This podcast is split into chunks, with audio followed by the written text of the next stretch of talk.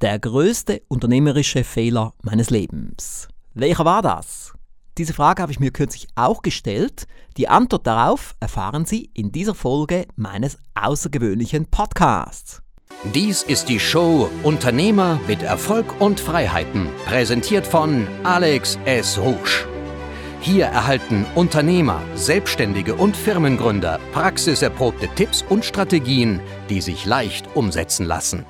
Sie wissen, ich bin seit 1994 der Verleger des Rouge Verlages. Seit dem Jahr 2000 der Verleger der Zeitschrift Noch erfolgreicher. Zudem gehören mir auch weitere Firmen.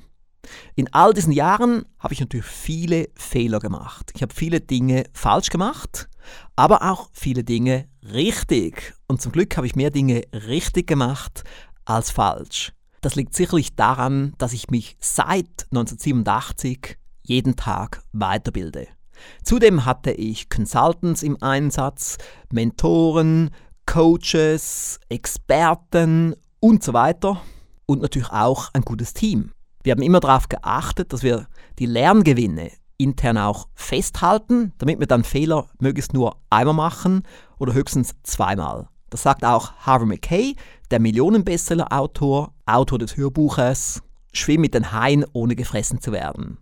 Er ist ein Top-Unternehmer und er sagt, der gleiche Fehler darf nicht mehr als zweimal gemacht werden. Und er ist eben ein Mann der Praxis. Er weiß, dass es eben passieren kann, dass man einen Fehler ein zweites Mal macht, aber spätestens nach dem zweiten Mal muss man die Lektion gelernt haben und den Fehler nicht wiederholen. Aber wie gesagt, wir haben auch viele Sachen falsch gemacht. Es gab viele Fehler. Zum Teil Fehler, die uns Millionen gekostet haben. Und genauso war es auch bei meinem größten unternehmerischen Fehler aller Zeiten. Der hat uns tatsächlich Millionen gekostet. Und das ist ja genau das, was die Hörer meiner Podcast-Reihe regelrecht genießen, dass ich hier gnadenlos offen bin.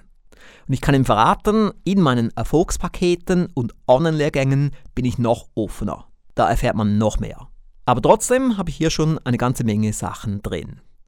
Nun kommt eben die große Frage. Der größte unternehmerische Fehler meines Lebens war, Pünktlein, Pünktlein, Pünktlein, jetzt wird spannend, der Umzug von Lenzburg nach Berg-Thurgau in der Bodenseeregion im Jahr 2013. Ich muss wirklich sagen, das war ein großer Fehler. Ich hätte nie gedacht, dass dann die Folgen so weitgreifend sein würden. Ist halt wirklich so, wie wenn man aus dem Fenster springt. Man kann nicht mehr zurückspringen, wenn man rausgesprungen ist. Und wenn man dann merkt, es ist zu tief, ist es schon zu spät. Und so war es bei mir, als ich dort an meinem Schreibtisch saß im Januar 2013 und gemerkt hatte, es war ein Fehler. Aber ich konnte den Fehler nicht rückgängig machen. Und es hat Jahre gedauert, bis ich alles wieder richtig flicken konnte. Gehen wir nun aber ein Jahr zurück und schauen uns an, wie diese Entscheidung überhaupt entstanden ist. Denn ich habe das recht gründlich gemacht. 2012 war ein sehr erfolgreiches Jahr. Wir hatten x Rekordmonate im 10-Jahres-Vergleich. Alles war toll. Aber, wie ich schon in einer anderen Folge gesagt hatte, ich wollte den Rouge Verlag und den Aufsteiger Verlag verkaufen und dann gleichzeitig unsere Fixkosten reduzieren.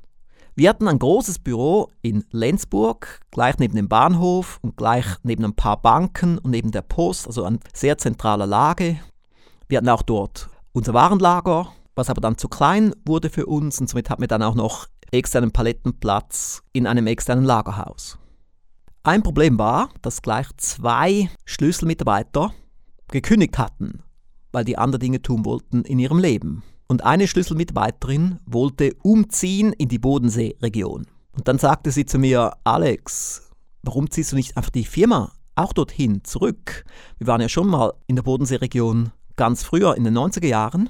Und sie hat dann gemeint, es wäre doch vorteilhaft für die Firma, wenn sie wieder in der Bodenseeregion wäre, denn jetzt sind ja die Grenzen offen und man kann auch deutsche Mitarbeiter einstellen für die Schweiz, was damals in den 90er Jahren nicht möglich war.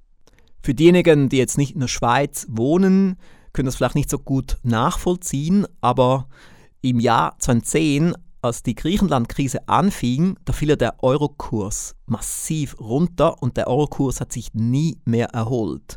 Früher hat man für einen Euro 1 Franken und 65 Rappen bekommen. Dann fiel der Euro und plötzlich war es nur noch so um die 1 Franken für 1 Euro. Um das mal in Zahlen zu packen, wenn ich früher 100.000 Euro nahm vom deutschen Bankkonto bei der Sparkasse Bodensee und diese 100.000 Euro in die Schweiz überwies, kamen dann ungefähr 165.000 Franken an. Aufgrund des Euro-Zerfalls kamen am Schluss dann nur noch so um die 105.000 Franken an. Also 60.000 Franken weniger. Jedes Mal, wenn ich 100.000 Euro überwies in die Schweiz. Und die meisten Fixkosten, die wir hatten, waren in der Schweiz. Alle Gehälter waren in der Schweiz, die teure Miete war in der Schweiz, viele Lieferanten waren in der Schweiz und so weiter. Aber der größte Teil des Umsatzes kam aus dem Euroland. 80 bis 90 Prozent des Umsatzes. Das heißt, mich hat es jedes Mal geschmerzt, wenn wir Geld in die Schweiz überweisen mussten. Das war für mich ein riesiger Stressfaktor. Und natürlich auch die hohen Fixkosten. Hinzu kam, dass ich natürlich aufgrund des Erfolges der Rouge Filmgruppe recht viel Geld auf der Seite hatte. Gleichzeitig war der Hypothekarzins sehr niedrig in der Schweiz, so zwischen 1,2 und 1,8 Prozent. Somit kam der Gedanke, dass wir uns ein größeres Gebäude kaufen sollten. Dadurch wären die Ersparnisse bei der Miete riesig. Und Sie merken jetzt hier, eigentlich schien alles sehr logisch. Wir würden umziehen in die Nähe der Bodenseeregion. Wir würden Mitarbeiter aus Deutschland einstellen in Euro. Wir würden viel Geld sparen bei der Miete. Wir hätten viel weniger Ausgaben in Schweizer Franken und ich müsste dann nicht mehr ständig Euro in Schweizer Franken umwandeln. Das klang also wunderbar. Zudem gefiel mir die Idee, ein eigenes Gebäude zu haben, das wir dann auch nach meinen Wünschen umbauen könnten, wo alles unter einem Dach wäre. Und so fing ich an zu suchen mit den Immobilienportalen. Und auch die Mitarbeiterin, die dorthin umziehen wollte, half auch mit bei der Suche. Wir fanden dann ein Gebäude, das ideal schien. Ich habe das Gebäude angeschaut und ich bin ja authentisch. Ich mache das, was ich auch immer sage in meinen Erfolgspaketen und Online-Lehrgängen. Ich ging nicht nur einmal hin. Ich ging viermal hin. Ich habe das Haus viermal besichtigt mit vier verschiedenen Freunden. Da war auch Thomas Frei dabei, der Intuitionstrainer, da war Ferris Bühler dabei und so weiter. Ich weiß noch, was Thomas Frei damals gesagt hat. Er meinte, in drei Jahren ziehst du wieder raus, falls du das Haus nimmst. Aber es war bereits der vierte Besuch des Hauses und irgendwie fand ich, dass ich es nehmen sollte. Es war zwar kein Traumhaus, aber ich fand, es war so eine Art Vernunftsentscheidung weil das Haus von der Größe her ideal war. Es war in einer sehr ruhigen Nachbarschaft und es war trotzdem in der Nähe des Bahnhofs. Wir hatten dort Platz für einen Seminarraum, wir hatten Platz für ein Tonstudio, wir hatten Platz für das Handlager, wir hatten Platz für eine Einliegerwohnung für mich, wir hatten Platz für die Mitarbeiterbüros, plus noch einen großen Garten und es war angrenzend an die Landwirtschaftszone, sodass wir also dann auch nicht viel Lärm haben würden von Nachbarn. Alles schien gut zu sein. Mit der Bahn 15 Minuten nach Konstanz. Somit wäre es also auch gut erreichbar für Mitarbeiter aus Konstanz. Wir wurden uns dann einig über den Kaufpreis, ein siebenstelliger Betrag, aber ich war doch noch unsicher. Aber die Mitarbeiterin wollte unbedingt, dass ich das Haus kaufe, hat auch ein bisschen Druck auf mich gemacht und hat dann gemeint, sonst wäre ich sie los.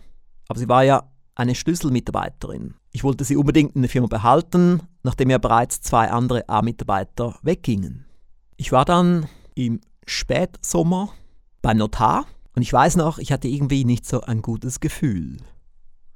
Und trotzdem habe ich nicht auf meine Intuition gehört, habe unterschrieben, habe das Haus gekauft, habe Handwerker aufgeboten, die fingen an mit dem Umbau und ich hatte ein Budget von 100.000 Franken für den Umbau festgelegt, woraus dann am Schluss eine Viertelmillion wurden.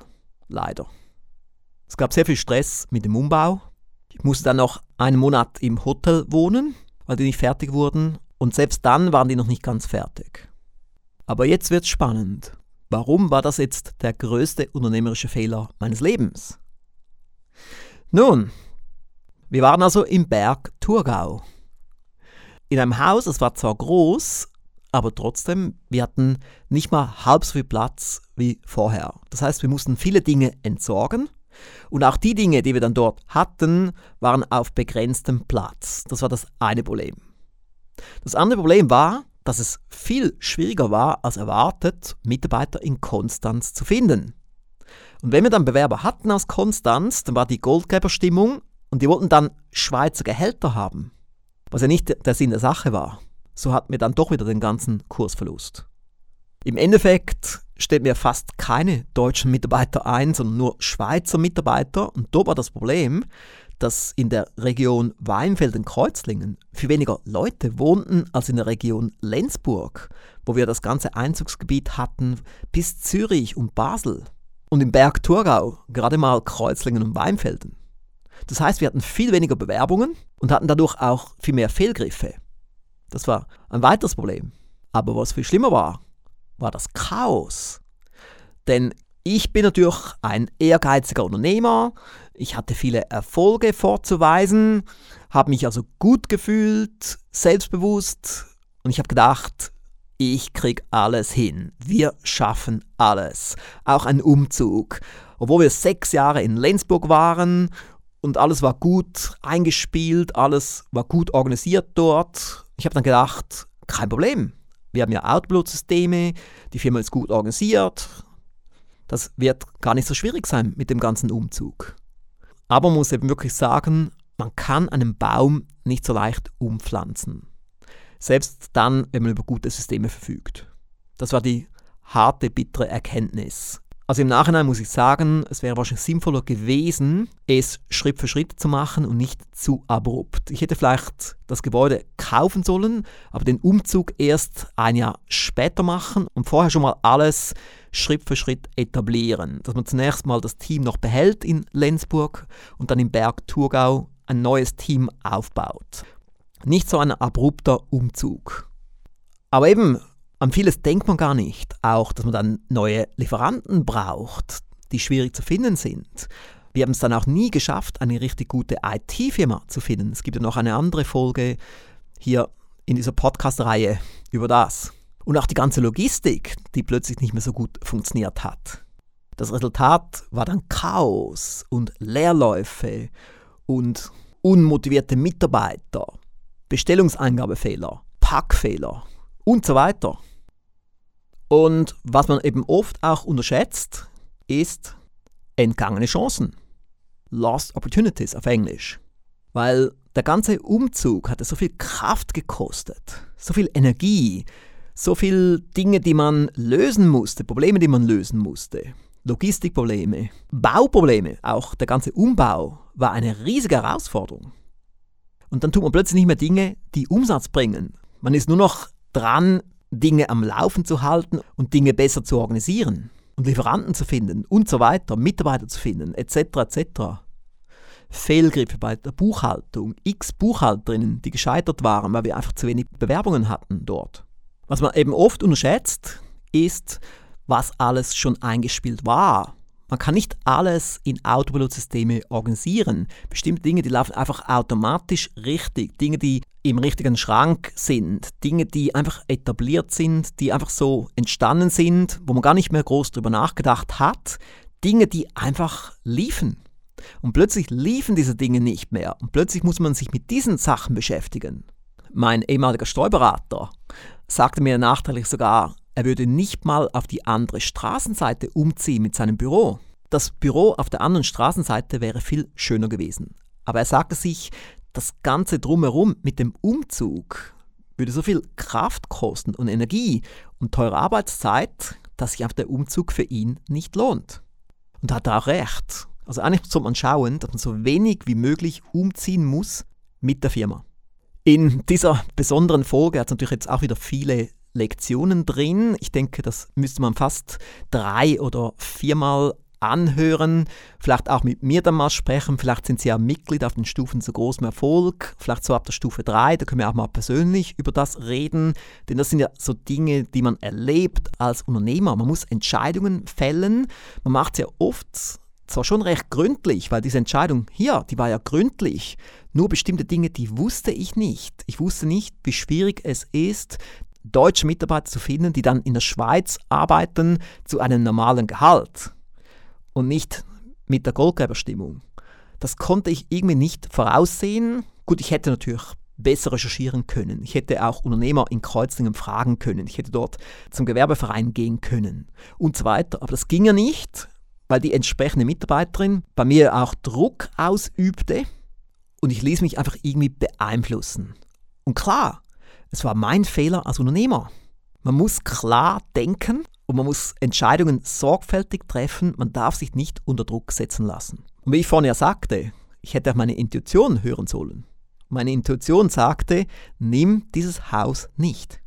Wäre es mein Traumhaus gewesen, dann wäre es anders gewesen. Aber ich habe mich dort nie richtig wohl gefühlt und habe auch diese Einliegerwohnung habe ich nur ein Jahr genutzt und nachher dann nicht mehr. Dann bin ich privat ausgezogen. Weil die Idee war schon gut. Alles unter einem Dach. Sogar die Einliegerwohnung. Es war auch schön, denn wenn ich ein Seminar abhielt, dann konnte ich auch zwischendurch ein Schläfchen machen in der Einliegerwohnung. Das war alles schön und gut und praktisch. Aber inzwischen habe ich auch gemerkt, es macht nicht unbedingt Sinn, einen eigenen Seminarraum zu haben, wenn man nur so ein paar wenige Seminare pro Jahr abhält. Dann ist es viel praktischer, man macht das extern, wo eine andere Firma sich darum kümmert, dass der Raum gut gepflegt ist und alles richtig abläuft. Nun, liebe Hörerinnen, lieber Hörer, ich könnte hier jetzt noch lange drüber reden, weil eben Sie merken auch, das ist ein emotionales Thema. Weil aufgrund dieser schlechten Entscheidung entgingen mir Millionen. Und das meine ich wirklich ernst. Und ich wünschte, ich könnte in eine Zeitmaschine steigen und zurückgehen auf Anfang 2012 und alles anders machen. Aber ich kann das nicht und man muss einfach nach vorne schauen. Man sollte schon ab und zu zurückschauen, um aus seinen eigenen Fehlern zu lernen, aber dann nach vorne schauen, das Beste machen und aufgrund dieser schlimmen Entscheidung hatte ich zwar einige harte Jahre, die extrem viel Kraft gekostet haben, aber ich habe vieles dazugelernt. Ich habe die Firma umgebaut, und ich habe Dinge gemacht, die ich vielleicht sonst nicht gemacht hätte, in Bezug auf Outsourcing, in Bezug auf Remote-Arbeit vom Homeoffice von bestimmten Mitarbeitern und so weiter. Für das wäre ich früher nicht offen gewesen. Klar, es entging uns viel Umsatz und auch Gewinn, aber ich denke, dass wir gestärkt aus der Krise heraustreten konnten und dass ich jetzt noch besser bin als Unternehmer und auch noch besser bin als Experte in meinen Erfolgspaketen, Online-Lehrgängen und bei unseren Mitgliedschaften.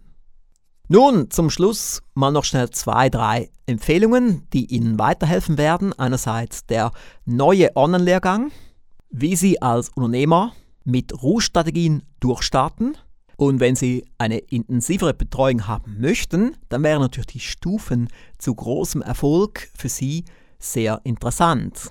Hierzu gibt es einen Überblick unter alexrusch.com-stufen. Viele Unternehmer sind in der Stufe 3 oder höher. Die Stufe 3 wäre das Mehr ist möglich Intensivprogramm. Hierzu gibt es Infos unter www.mim-intensivprogramm.com. Zum Schluss noch meine Bitte. Bitte empfehlen Sie diesen Podcast weiter. Am besten gleich jetzt an zwei Ihrer Freunde oder Geschäftspartner. Geben Sie auf den Link alexrusch.com-unternehmer. Besten Dank. Wir hören uns schon bald wieder in der nächsten Folge dieses Podcasts. Bis bald. Tschüss.